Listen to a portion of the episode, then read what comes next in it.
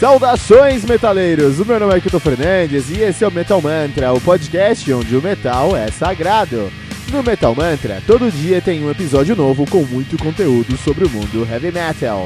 De segunda a sexta, você tem o Metal Mantra, o podcast diário com os reviews dos mais recentes lançamentos do mundo heavy metal. Segunda e sexta, você tem o Today in Metal, o nosso review sobre um álbum definitivo da história do heavy metal. Toda quarta temos o fantástico trem do Capitão Hype, o seu podcast semanal sobre os lançamentos e notícias do mundo heavy metal. Lembrando que você pode encontrar todo o nosso conteúdo em anchor.fm barra metalmantra ou em qualquer rede social como arroba metalmantrapod. Metal Mantra, o podcast onde o metal é sagrado.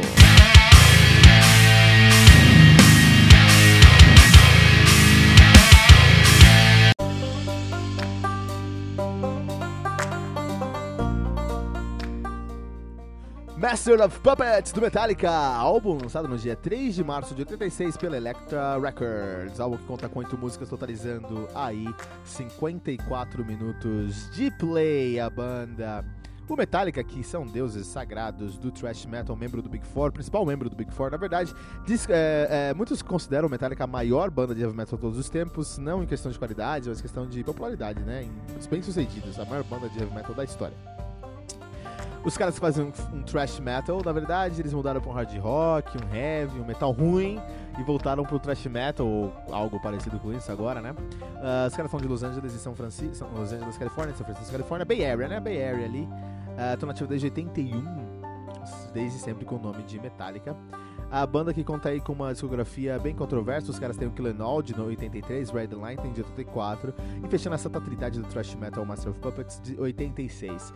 Injustice for All de 88, Metallica de 91 e aí começa uma fase estranha com Load de 96, Reload de 97, Garage Inc. com 98, O Fundo do Poço com Senenger de 2003, Death Magnetic em 2008 e Hardwired Self-Destruct de 2016. A banda que atualmente é formada por Lars Ulrich na bateria, James Hetfield no vocal e na guitarra, Kirk Hammett na guitarra, no back vocal e Robert Trujillo no baixo. Essa é a formação do, do, do Metallica atualmente, né? Uh, vamos falar sobre Metallica, mas antes tem que falar sobre a discografia dos caras. Então a discografia dos caras pode ser dividida em três fases, que são as três fases uh, coerentes, uh, relativas a seus baixistas, cara. Olha que interessante. Então a gente tem ali o Killenall, Ride the Lightning e Master of Puppets, que nós chamamos de fase Cliff Burton. Cliff Burton, que é um deus do heavy metal, né? É um baixista excepcional e um músico melhor ainda, com a visão de, de, de estilo, de, de enfim, de música em si superior. Depois a gente tem a fase de Jason Newsted com Justice for All, Metallica, Load, Reload, Garage Inc. Temos uma fase com o Trujillo, Senenger, Death Magnetic e Hardwired Self-Destruct.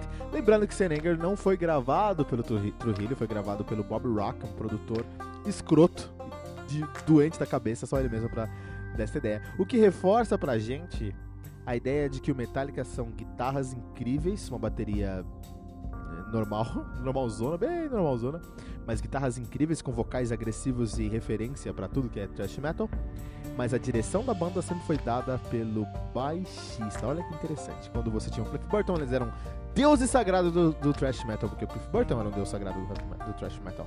Com Jason Newsted, na fase de Jason Newsted eles se tornaram ah, queridinhos da MTV, porque o Jason Newsted era muito mais comercial e tinha essa pegada mais comercial mainstream mesmo. Depois aí o, Bob Rock, que não sabe o que é heavy metal, fez o Senegal essa bosta. E o Trujillo com sua. Trujillo que. Eu, eu, gosto do Trujillo quanto baixista, mas a realidade é que ele não sabe ser thrash metal, né? E aí o Metallica hoje não sabe o que é thrash metal. É, depois de ter sido escorraçados pelo Senenger. Uh, porque, uh, só deixando isso bem claro, o Clenol, Red Knight e Master Puppets estabeleceram os alicerces do thrash metal da Bay Area, uh, o Big Four americano, tá? Estabeleceram os alicerces do que é esse estilo. Com o Jason Newsted, eles começaram a buscar cada vez mais é, as tendências musicais. Então, Justice for All tem mais de heavy metal mesmo, tem thrash metal, tem mais de heavy metal. Metallica também tem muito mais de heavy metal. One, por exemplo, foi algo que o pessoal ficou é, abismado quando viu Metallica tocar em 91. O Load já tem uma grande influência de, do grunge que estava acontecendo naquela época. O Reload já tem uma não estava acontecendo naquela época, mas estava em alta naquela época. O Reload tem até country no meio. O Garage Inc, os caras começaram a fazer covers é, de várias, várias, vários outros artistas, mas com uma roupagem bem comercial pra tocar na MTV mesmo. Senenger, que foi na onda do New Metal, uma ideia ridícula do Bob Rock que o Metallica comprou. E aí, depois de ter sido escorraçados, por terem cada vez lançaram um álbum pior que o outro, foram basicamente 12 anos de álbuns enfraquecendo, né? Culminando com o Senenger. Ah, eles tentaram falar, não, a gente sabe fazer trash, vamos fazer trash novo. E trouxeram Death Magnetic e a única coisa que eles provaram é que eles esqueceram como fazer trash. E eles lançaram Hardware Self-Destruct em 2016 e eles provaram pro mundo que se esforçando, se eles se esforçarem muito, se apertarem tudo, não sai trash metal ainda. Então é muito.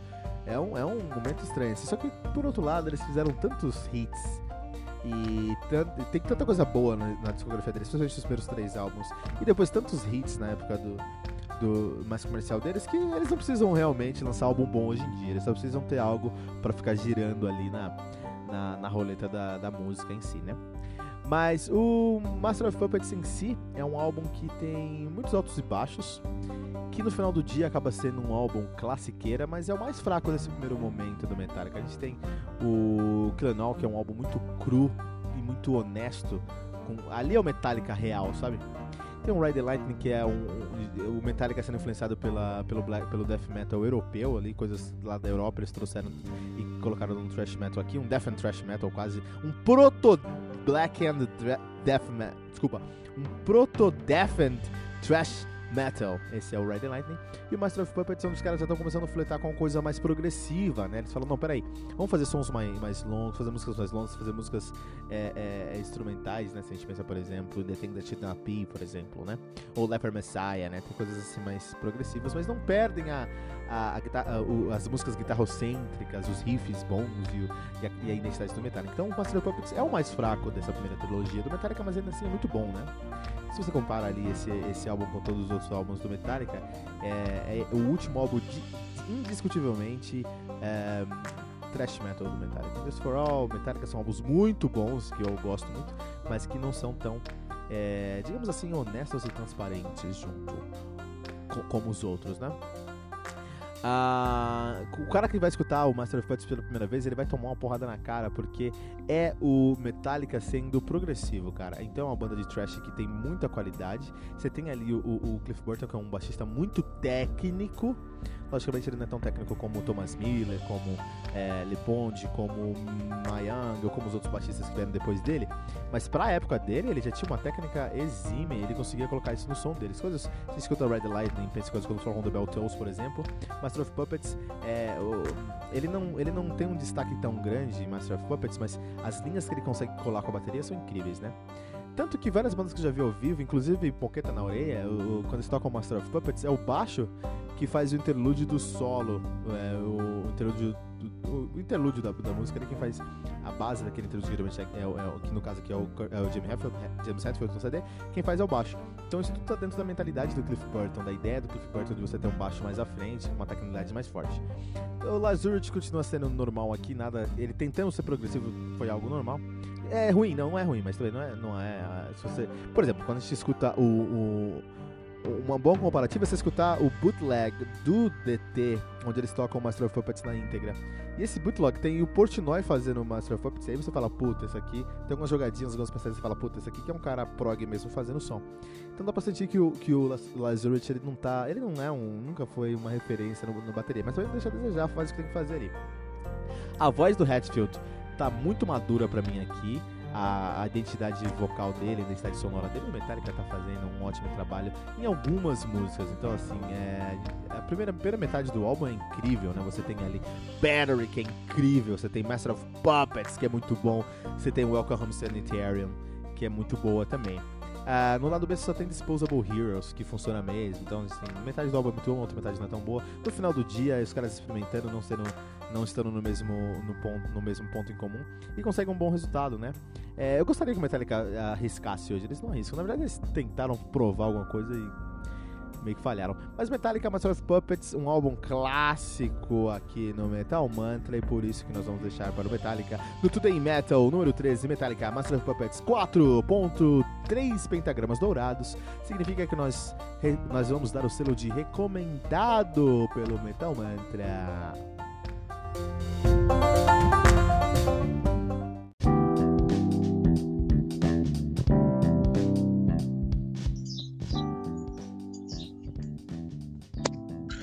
Saudações, metaleiros! O meu nome é Kilton Fernandes e você acaba de aterrissar no Metal Mantra, o podcast onde o metal é sagrado. E você está ouvindo o Guest Reveal número 3 onde recebemos toda semana um convidado muito especial. Hoje recebemos, somos agraciados pela presença ilustre do Pedro Kawahisa.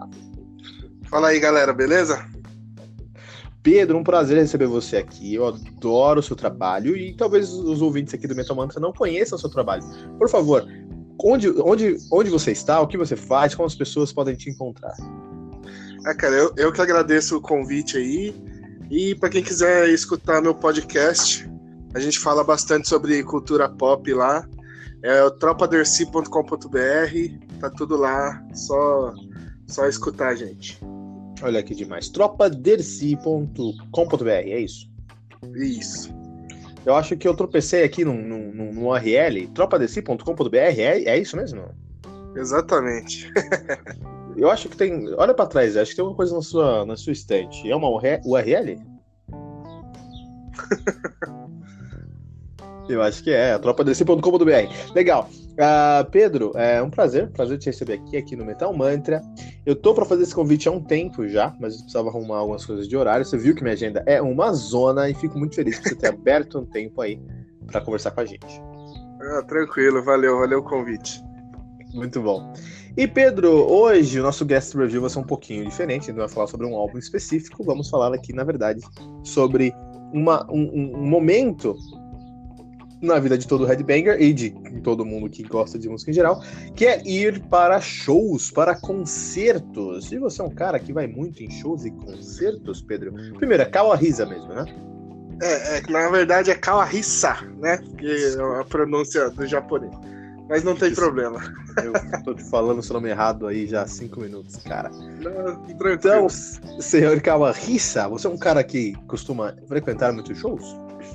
Eu, eu não vou em muito, mas eu gosto bastante, cara. Você vai quando, nos quando importantes. Eu vou, eu faço valer. demais, demais. Aí vamos fazer aqui, vamos falar um pouquinho sobre os shows que a gente foi, né? E como, como que a gente se portou lá. Então vamos lá, primeiro show, primeiro show da sua vida, primeiro que contou, né? Porque o primeiro show que eu fui deve ter sido um rodeio de algum lugar, mas. Primeiro show que contou na sua vida foi qual? É, eu gosto de falar o primeiro, primeiro show, que esse que não conta, porque foi, eu lembro bem que foi El Chan quando eu tava em Fortaleza. Meu, que show maravilhoso, cara. Eu tenho meus 6, 7 anos, assim. Mas o primeiro show que eu fui, que eu quis ir mesmo, foi Linkin Park, cara, 2004. Linkin Park com a abertura Ó, do Charlie Brown Jr. Esse Ó, tá bem gravado na memória. Linkin Park em 2004 era um show muito importante, muito legal. Já falar de Linkin Park rapidinho, só voltar um pouquinho, né? Tchan, que isso é muito relevante, a gente não pode deixar morrer assim, senhor, senhor Kawarissa. Você tem quantos anos hoje? Eu tenho 30 hoje. Então, então você tem a minha idade, você é um ano mais novo, mais novo que eu. Você foi para esse show em 95 com 7 anos, cara. O mundo era realmente diferente, na verdade. Ah, é, cara, é aquela coisa. Eu tava em Fortaleza e apareceu esse show e eu falei assim, eu quero ir para ver a Carla Pérez, sabe? É. Mas você conseguiu ver a Carla Pérez? Show todo. Ah, eu não vi nada, eu tava longe pra caramba, aí, aí eu não consegui ver nada, ver nada, fiquei emburrado o show inteiro lá. eu fui conhecer o Chan e essas coisas em 98, quando eu voltei aqui pro Brasil, e aí na casa dos meus tios, em festas de aniversário, eles colocavam o Chan a festa inteira, cara. E eu não entendi, não compreendia por que, que aquilo tava acontecendo, meu. Que, que rele... muito. Não, cara, você, na verdade, esse é o primeiro show que contou, na verdade, foi isso aí mesmo. Eu tenho um, um grande amigo que tá morando no Canadá agora, e ele tava estudando inglês lá. E ele tava estudando inglês com o Jacaré. O Jacaré tava lá também na sala dele, cara. que maluquice, que mundo maluco, né, meu? Muito louco. Beleza, acho que agora a gente já esgotou a taxa aqui, a nossa, nossa cota de. É, é, o Tchan, a gente pode falar agora sobre Linkin Park. Linkin Park, então foi 2004, só ver que certinho aqui. É, você lembra que tocaram nesse show? Como foi esse show pra você? Pô, ah, cara, assim, foi o primeiro show que eu fui, né? Então, para mim foi muito louco, porque foi uma. Foi. Acho que na época foram 80 mil pessoas, né, que foram no show. Minha nossa! Então, para uma pessoa que nunca foi em um show na vida, nem em boteco nem nada, foi um negócio muito surreal, assim. Tá, tudo tá. Eu fiquei lá a tarde inteira na fila para entrar pro show, e aí a, a, até foi, o show foi começar tarde pra caramba. Tava exausto, mas eu tava fascinado, assim. Eu fica, sabe quando você fica.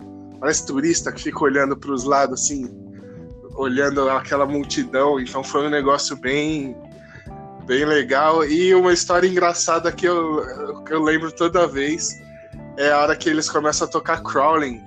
E Pô. aí tinha um casal atrás da gente, assim, tava eu e uns amigos, aí tinha um casal atrás da gente. Aí o cara agarrou a cara da mina e começou a gritar chorando, assim, eu te amo, eu te amo. E aí a gente se acabou de dar risada. Não, pô, mas é, você pegou uma fase. Isso é demais. Você pegou uma fase muito boa do Linkin Park, né? Porque eles tinham lançado somente o Hybrid Theory de 2000 e estavam fazendo a turnê nessa época aí, o Meteora World Tour, né? É esse é, show que você foi. Foi eles tinham acabado de lançar o, aquele é, Live in Phoenix. Live in Texas. Live in Texas. Tinha acabado de sair o Live in Texas aqui no Brasil e aí eles vieram fazer o show, né? Então, Inclusive, a primeira vez que eu escutei esse CD live em Texas foi no dia do show, indo pro show. Você, mas esse show foi um show do Linkin Park ou foi aqueles famosos shows da Mix? Não, não, foi, era do Linkin Park mesmo, que foi o Chimera Festival, se eu não me engano. Ah, o Chimera, eu lembro, eu lembro do Chimera. É, aí teve o Charlie Brown Jr. abriu o show e o Linkin Park fechou. Foi só. Olha só. Bom, 80 mil pessoas. Eu fiz uma pesquisa rápida aqui. A média do Brasileirão 2018 foi 20 mil pessoas. Então, Exatamente. calcule a magnitude desse evento. Que legal, fico, pô, legal mesmo. O, o Linkin Park, ele tem ali, é, como, como, a gente falou, ele pegou uma fase muito legal, porque ele pegou ali, o, é, os, os, estúdios deles eram Hybrid, Hybrid Theory e Meteora. O Meteora era legal, assim, tinha coisas que funcionavam, mas o Hybrid Theory é um excelente debut dos anos 2000, né?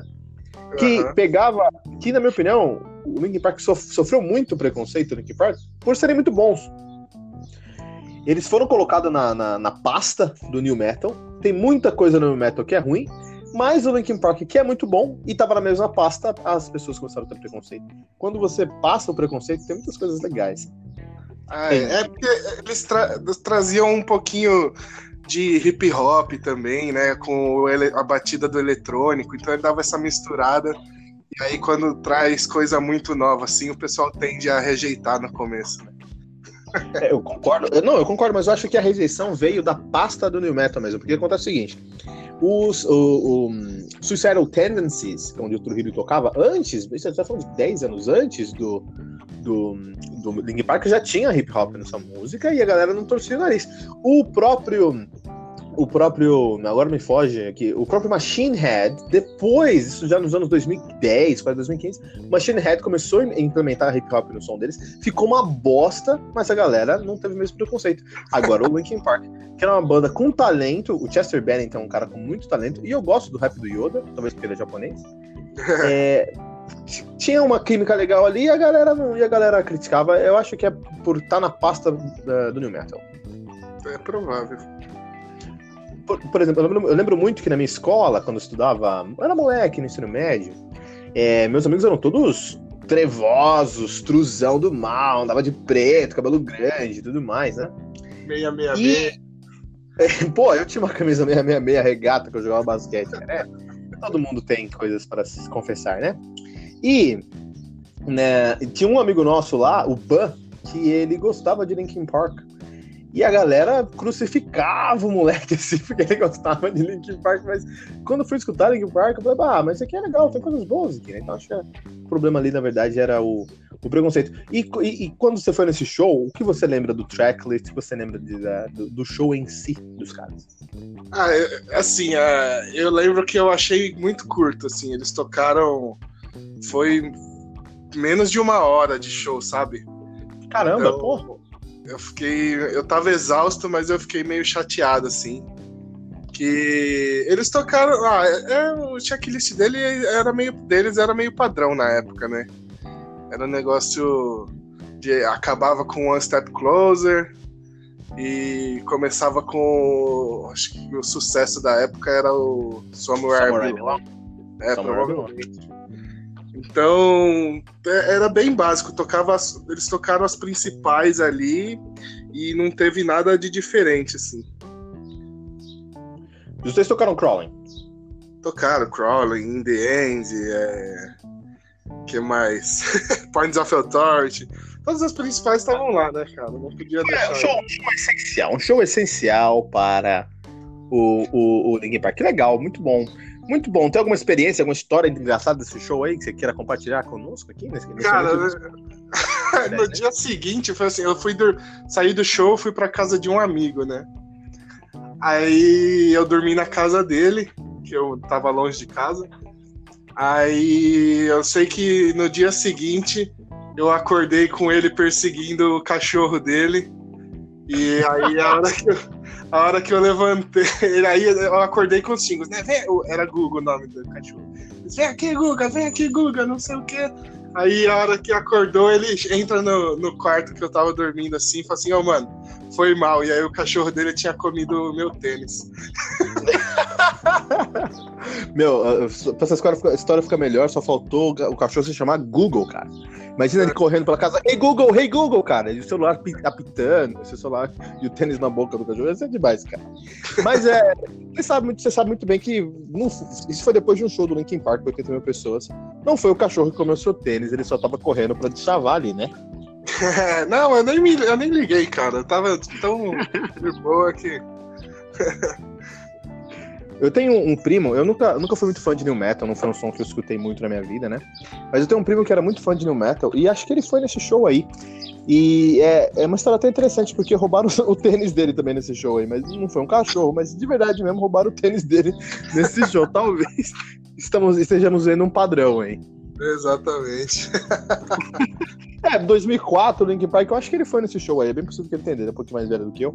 Legal, vou compartilhar aqui rapidinho, Pedro, ah, o meu primeiro show, cara, meu primeiro show, eu demorei pra ir em show, é, eu fui, meu primeiro show foi em 2002, eu tinha 16, 15 para 16 anos ou alguma coisa assim, que foi o show do Xamã do Ritual, do, da turnê do Ritual no Credit Card Hall.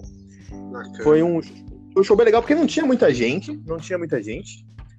Mas eh, não, não, não foi no Credit Card Hall. Foi um show chamado, não foi o ritual, foi o Rock the Planet na Barra Funda.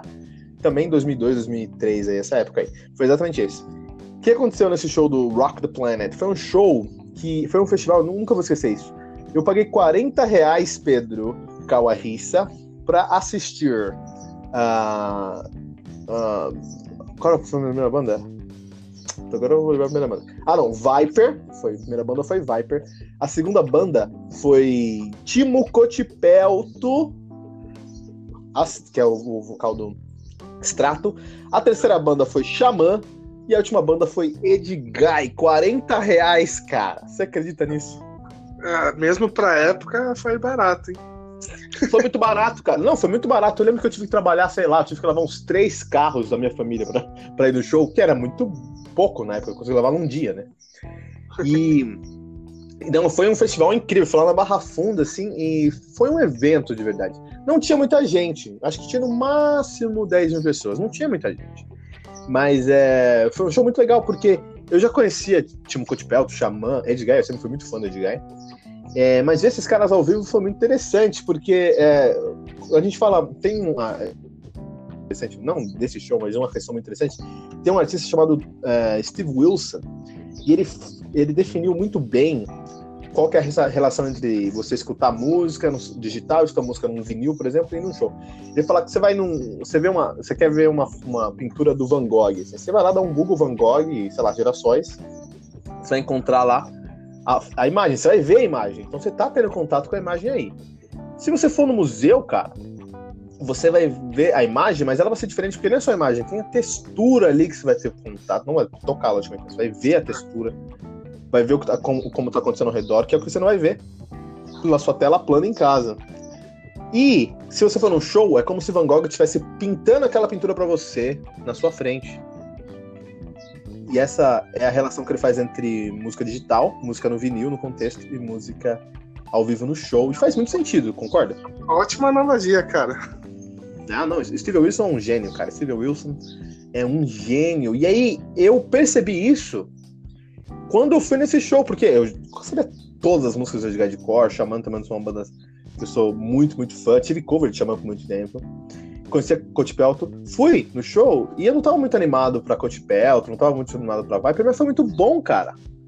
Porque foi de verdade os caras pintando aquelas músicas que eu já conhecia há tantos anos. Foi muito legal mesmo. Foi um, um, um evento, Pedro, porque é, foi uma fila também, né? Fila de show é o que a gente tem que falar, porque fila de show é o ápice da atualização do Headbanger, meu.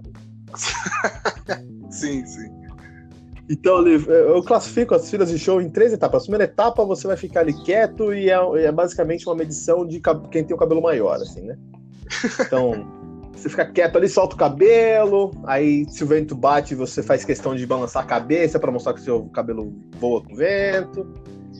E você começa a olhar para quem tem cabelo ao seu redor. Aí essa é a primeira etapa. A segunda etapa é vocês começarem a falar de música, cara.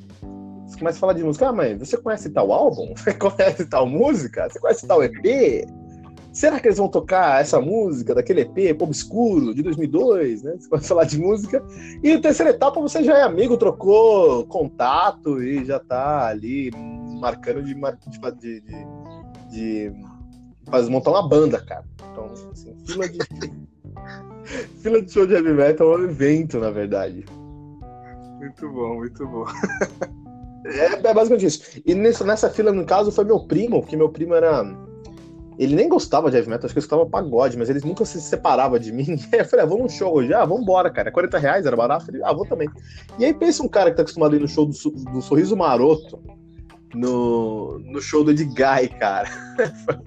Até ele, ele fala pra todo mundo que ele não foi no show do Edguy, ele foi no show do Edgar.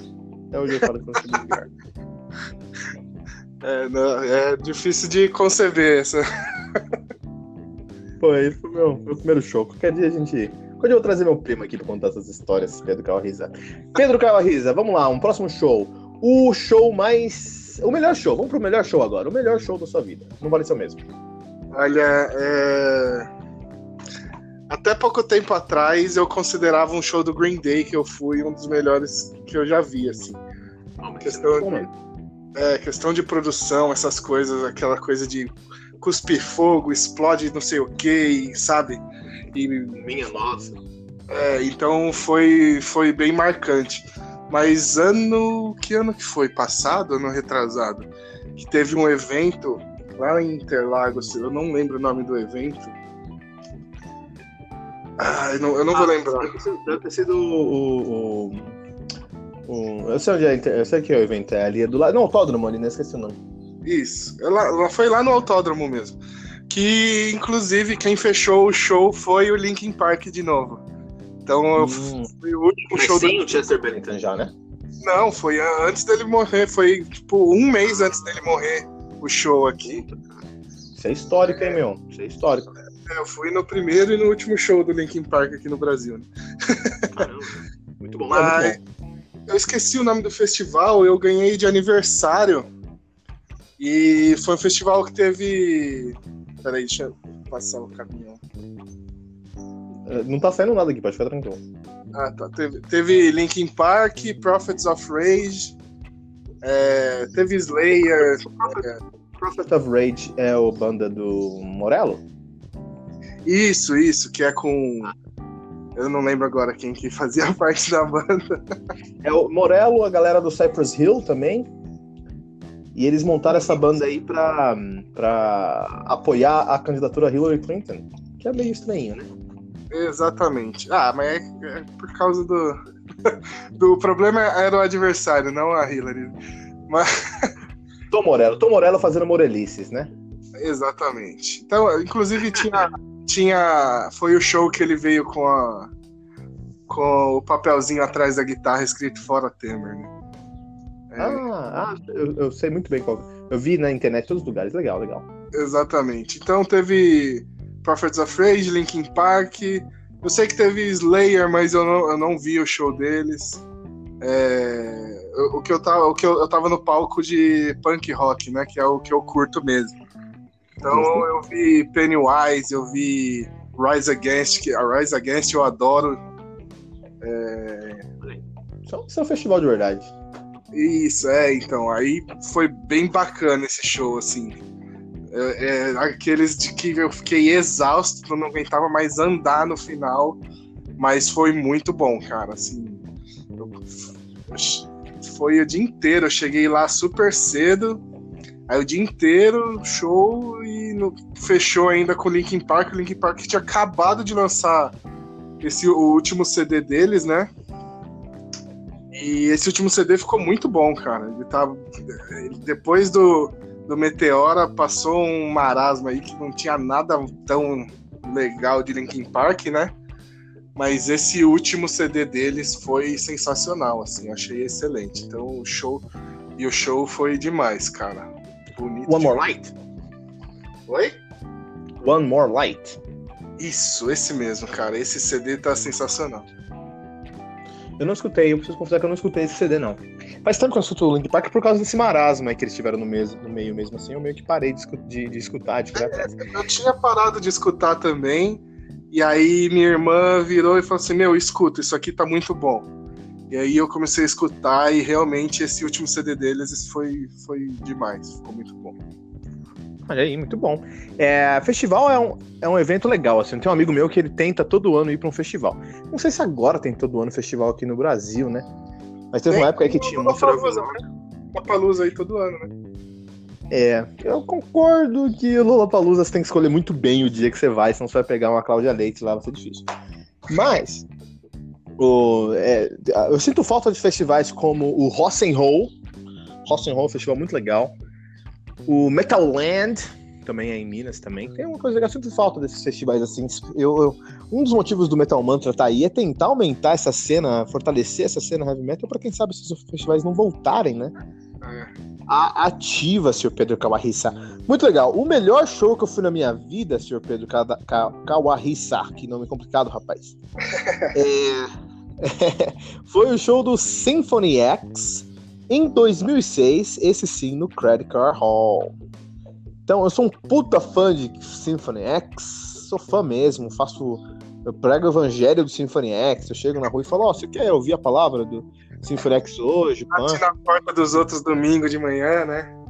Bato, com certeza. Deixa uma, deixa uma porta aberta, uh, fechada na minha frente, você vê se eu não vou lá e bato. E bato com o CD do Symphony X embaixo, cara. Porque eu sou muito fã de Symphony X, eu acho que é realmente uma das melhores bandas que já pisaram nessa terra, né? Eu sempre falo muito sobre os caras. E eu, os caras vieram pro Brasil e falaram, puta, preciso ir, né? E foi muito legal, porque eles estavam ali. É, foi antes do, do, Foi na época do Paradise Lost. Mas eles. Uh, no tracklist deles tocou de tudo. Tocou muita coisa do Divine Wings of Tragedy, tocou muita coisa ali do. Do.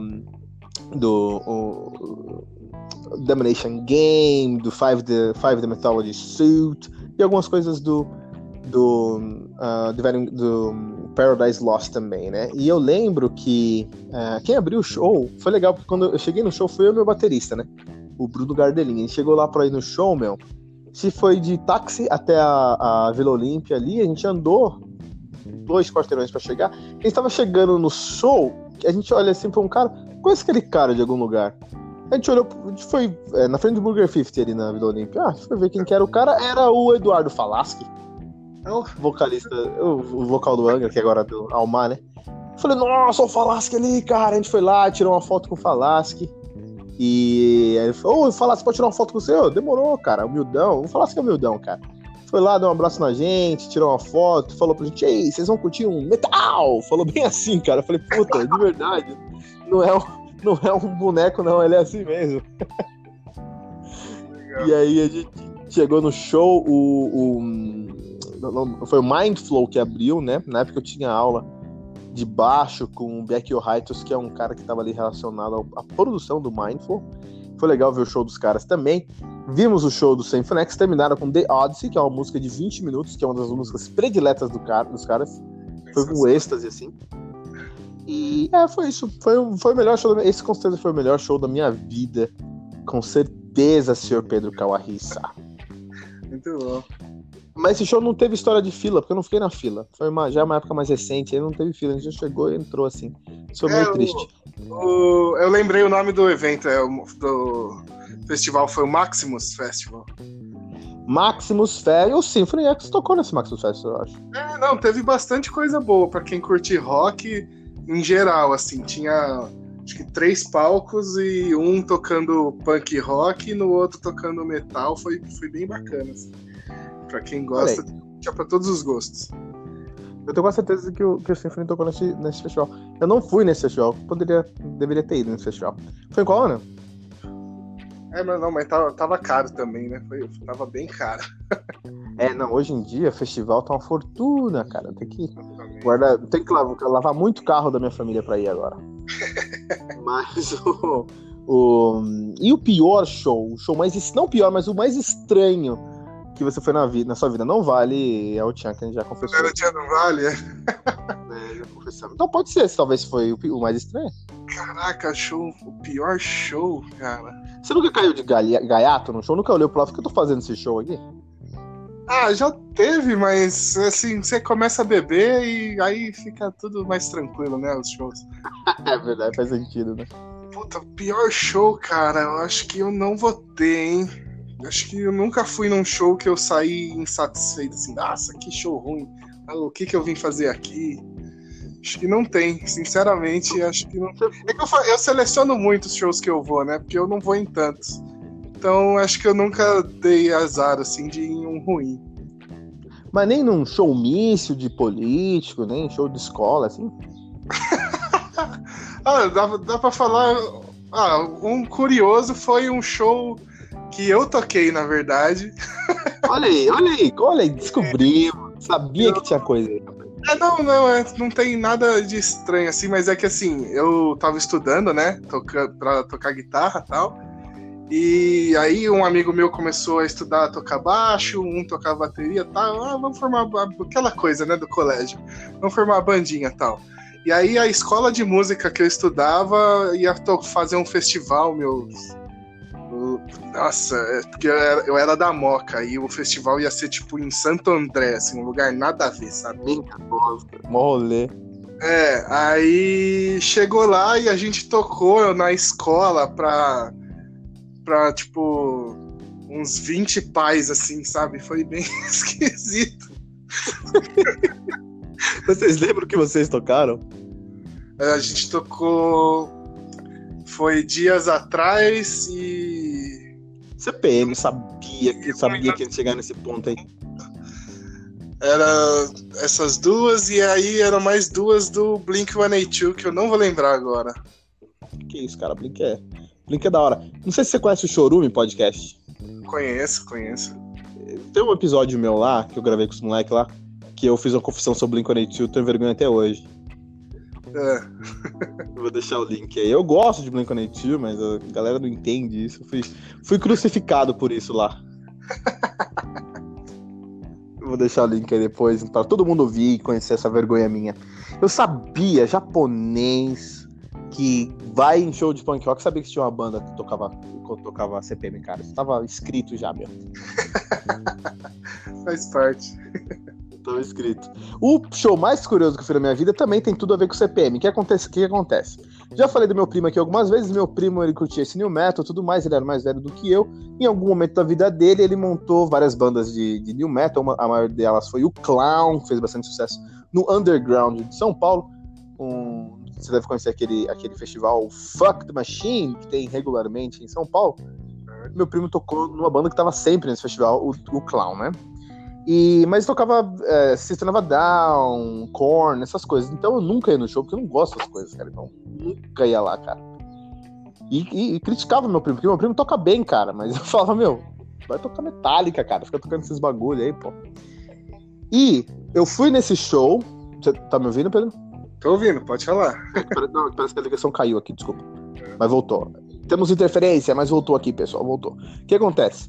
O, o- eu fui nesse show do Symphony X num, em um, um sábado.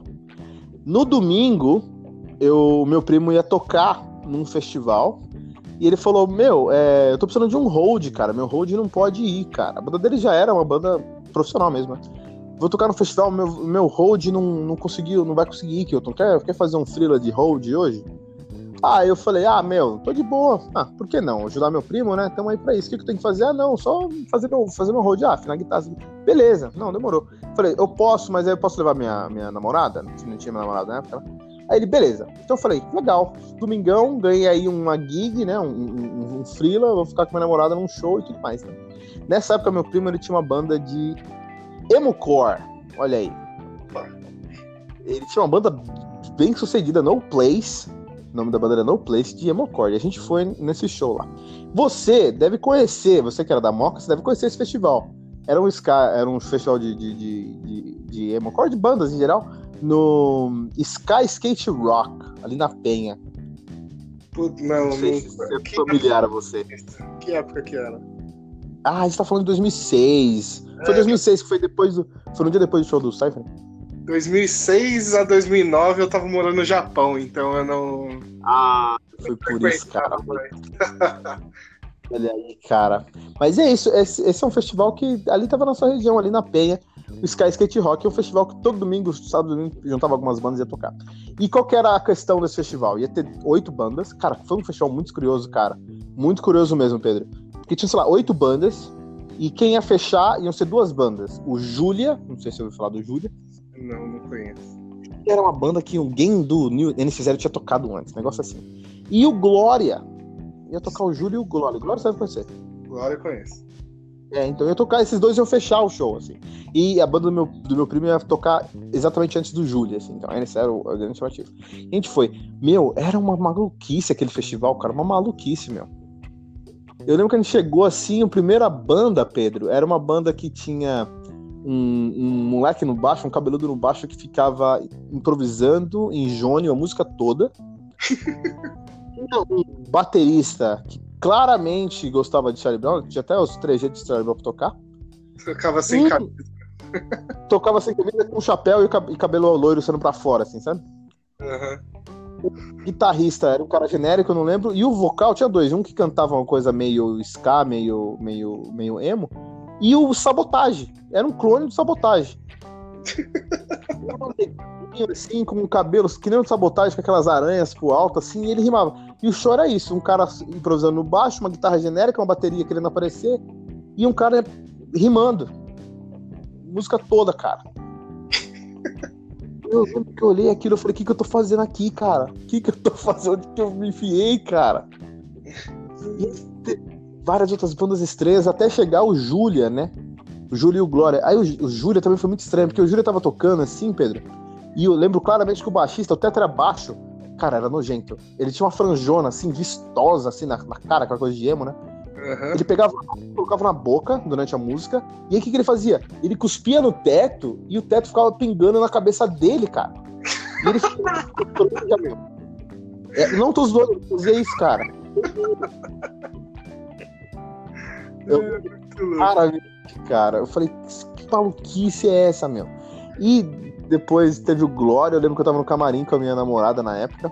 Aí chegou um, um, um cara assim, meu namorado ficou olhando pra ele. Aí ele falou: é, Oi, tudo bem? Eu sou fulano do Glória, você quer um autógrafo? Aí meu namorado olhou pra ele e falou: Não.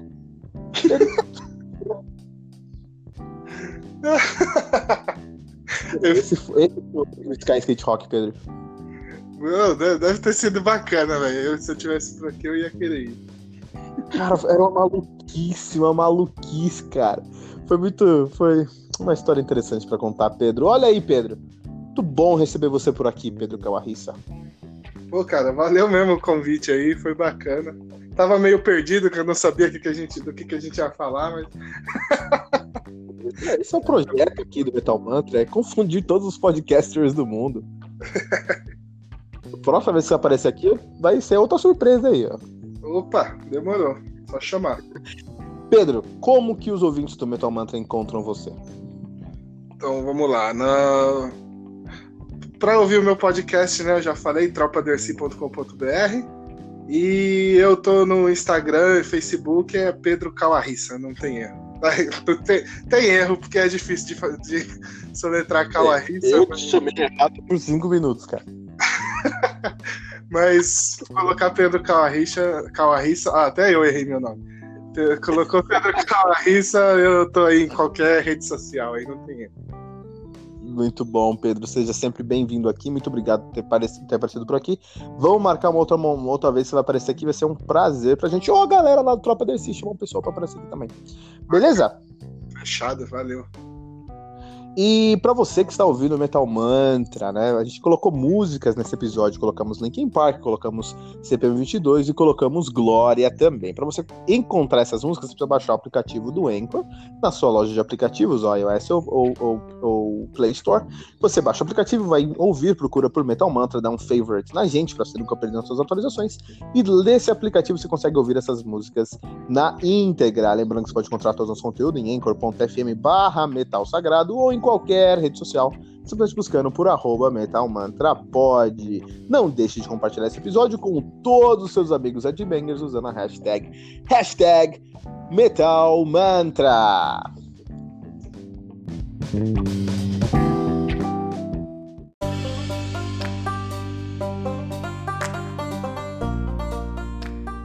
Fright Night do Stratovarius, álbum lançado no dia 11 de maio de 89 pela CBS. Isso mesmo, 89, cara. Um álbum que tá com certeza à frente de seu tempo.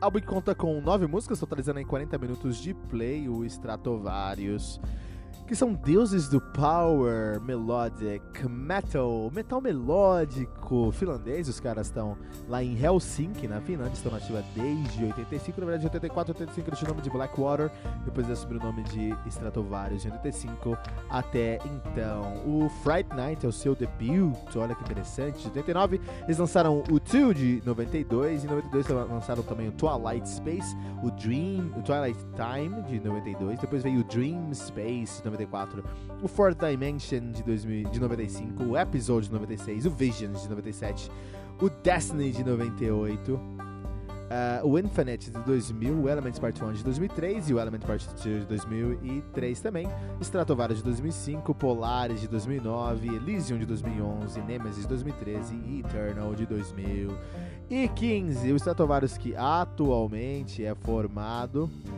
por Timo Kotipelto no vocal, Jens Johansen no teclado, Lauri Porra no baixo, Matias Kupiainen na bateria, no guitarra e Rolf Pilv na bateria. Vamos quebrar isso aqui. Então, Kotipelto, ele é vocalista, ele também é um vocalista do Ken's Offering, do próprio Kotipelto. Já tocou no Filthy Asses, no Tuska Tuani e no Kotipelto Limaitainen.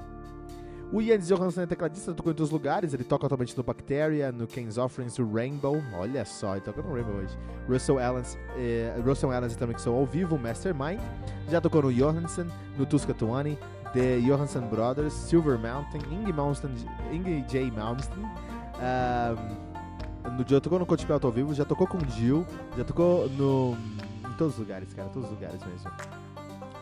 Um, o Laurie Porra, que é o baixista, ele hoje tá no Tunnel Vision, no Gas House Garden e no Coach Pelto, já tocou no Synergy, no Tuska 20, no Alma, no Rascata Jula e no Warman.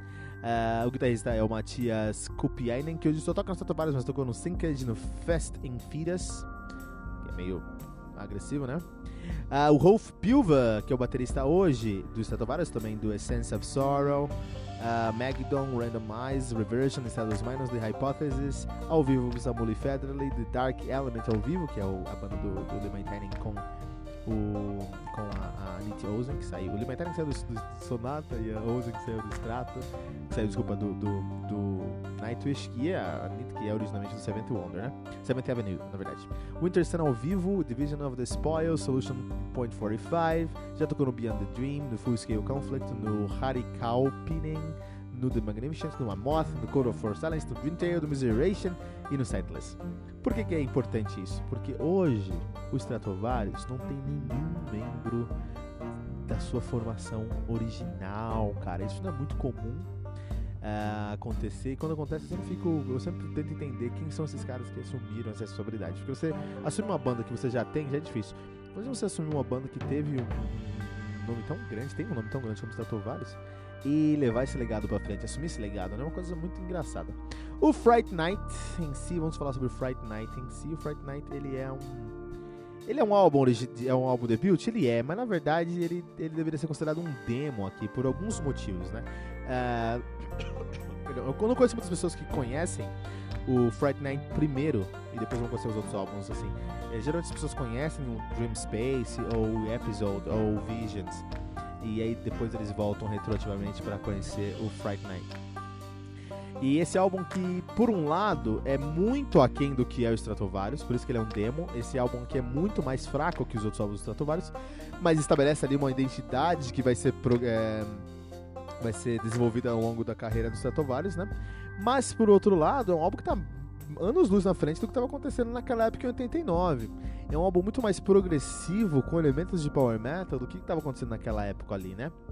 Agora, o grande problema, que não é um problema, acho que é um ponto interessante, é o Timo Tolkien ser o vocalista. É, isso me lembra um pouco o Kendall Mask, ele tem uma demo onde o, o Leif Edling era o vocalista, o guitarrista era o vocalista lá no Ancient Dreams. E depois ele falou, não, não funciona, vamos trazer outro vocalista. O Timo Tolkien parece que aconteceu a mesma coisa aqui. Ele falou, ah, não encontrei ninguém pra cantar, eu vou cantar mesmo. E é interessante porque as músicas funcionam, mas aí falta um ponto que é o vocalista. E o Tim Tolkien entendeu isso, tanto que ele não canta nos outros, nos outros álbuns ou em nenhum outro projeto e ele trouxe um vocalista. Mas é um vocal bom, assim, só não dá para ele assumir as duas posições, né? Ah, é um álbum de 89, à frente do seu tempo, e o produtor não conseguia entender como fazer isso. Tanto que a, a, a, a, produção ficou a desejar um pouco, né? Então, assim, o baixo, ele é. Você escuta ele muito bem. Mas ele tem uma função mais rítmica aqui do que de fato na linha de frente. A bateria é bem baixa, tinha que aumentar essa bateria um pouco. E a guitarra tem a melhor produção do álbum, mesmo assim, não, é, dá pra sentir que é uma produção antiga. Esse álbum que merecia uma remasterização, né?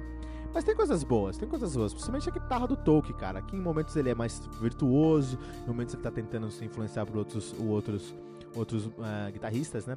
Então, olha só, ele tem uma pegada muito peculiar, tem uma melodia muito peculiar.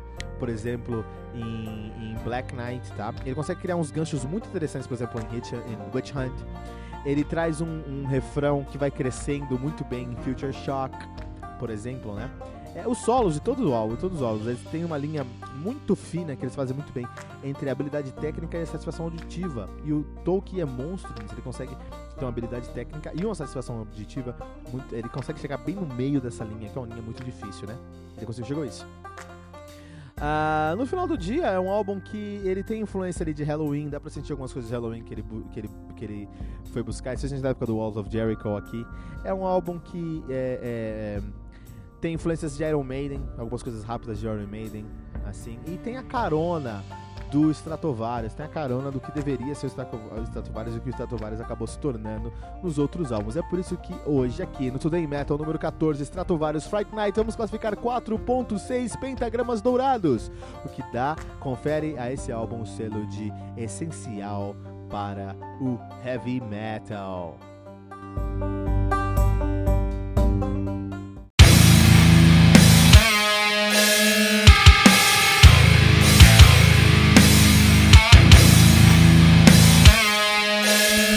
E ficamos por aqui com o nosso episódio de hoje do Metal Mantra, o podcast onde o metal é sagrado. Lembrando que você pode encontrar todo o nosso conteúdo no anchor.fm barra metal sagrado ou em qualquer rede social como arroba metalmantrapod. E não deixe de compartilhar esse episódio usando a hashtag, hashtag metalmantra.